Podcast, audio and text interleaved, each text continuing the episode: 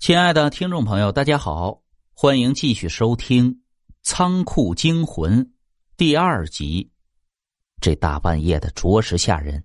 我大叫一声就要跑，女人听到声音，突然转过头。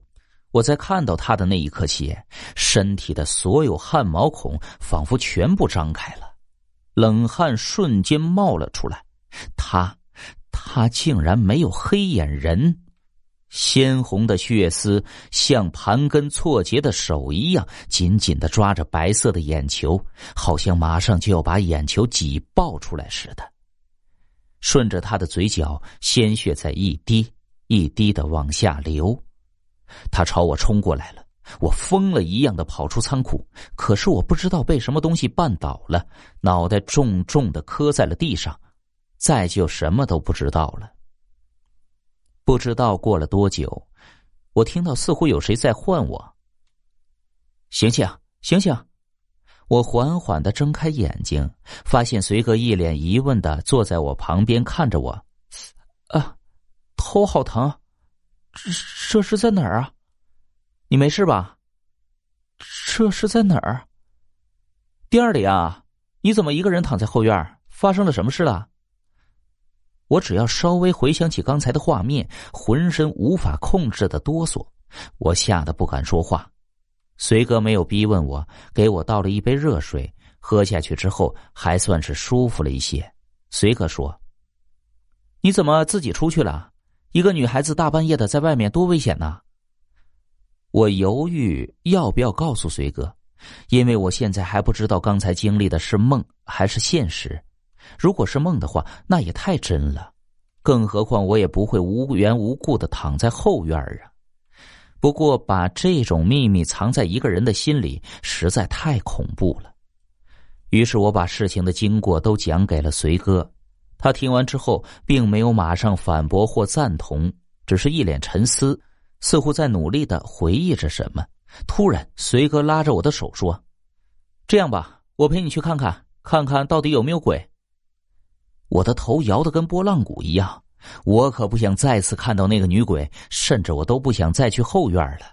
随哥说：“那我去看看，你在这里等我。”啊我下意识的猛地拉住了随哥的衣角。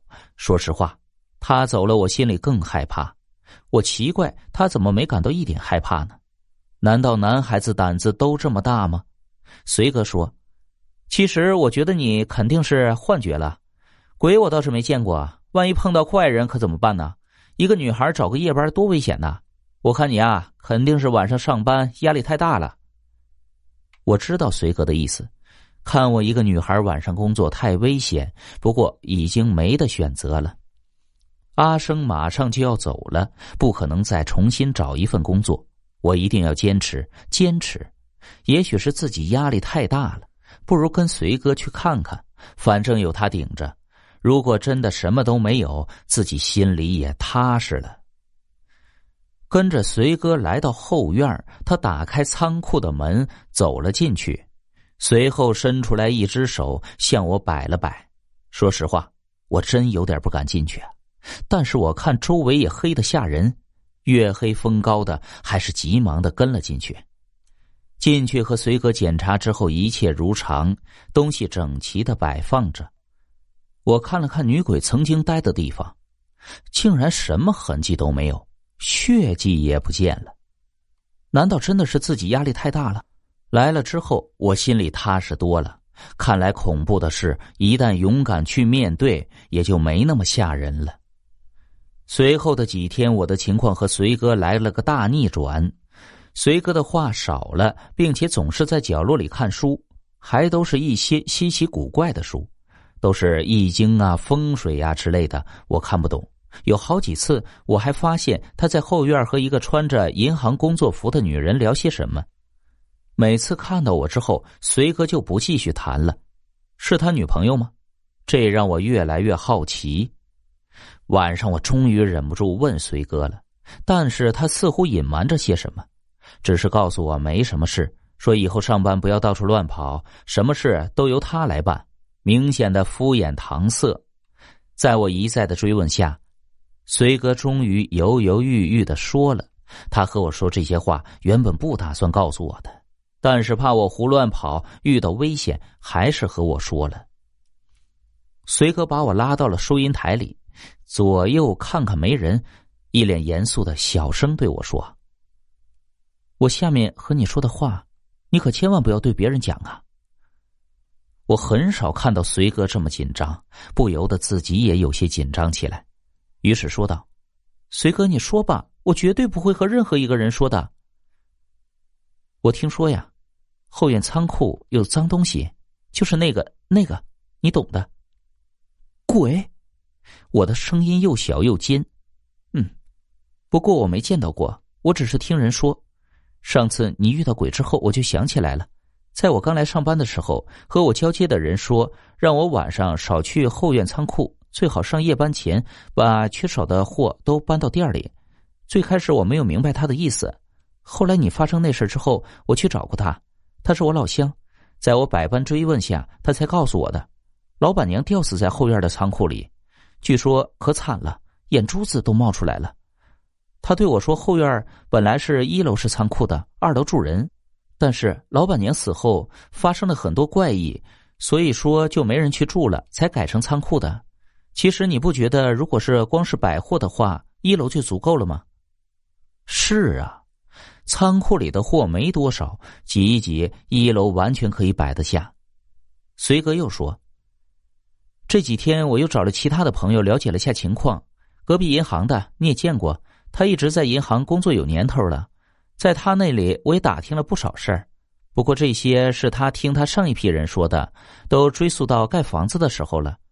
听说当初隔壁要盖银行的时候，老板的父亲想把这里建成一个超市，那时候这里根本就没有超市。老板的父亲觉得这是一个机遇，这里地段繁华，旁边又是银行，来往存钱取钱的人自然少不了。那人流量有了，客源也就有了。后来就盖起了这个便利店超市。可是，随着后面二层小楼的开始施工，问题就出来了。供货商本来谈好的预付款涨了，所以钱一下就紧了。但是超市不可以没有货呀，于是老板的父亲就把后院盖房子的钱用来进货了。那时候后院正在盖，还没盖完，并且马上冬天了，不能开工，这一耽误啊，就是大半年。最后老爷子想出了一个绝招，这只是我听说的，不一定是真的呀。随哥左右看了看，凑到我耳边小声的说：“听说老爷子有一个朋友是规划局的，那时候正在办理坟墓搬迁的事情。老爷子看墓碑的材料不错，就托人弄来墓碑，把字磨掉了，当做砖头给盖楼了。用墓碑盖楼，我听都没听说过。我吓得急忙打了个寒战。天哪！”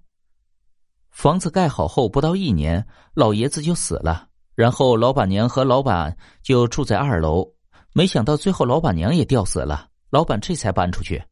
说到这儿，我的头脑里立刻浮现出了老板平时那张冰冷的脸，吓得我不敢继续往下想了。我不知道听完这个故事的我面部表情是什么样子的，但是我是打死也不愿意再踏进仓库一步了。随哥接着说。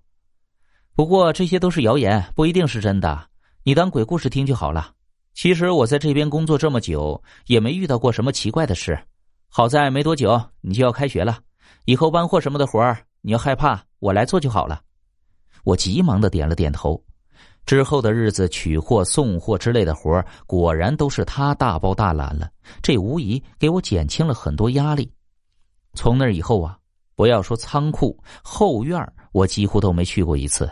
所幸期间也没有出现什么奇怪的事儿，除了偶尔听到呜呜的声音，但是随哥和我说那是门缝不严、风刮进来的声音。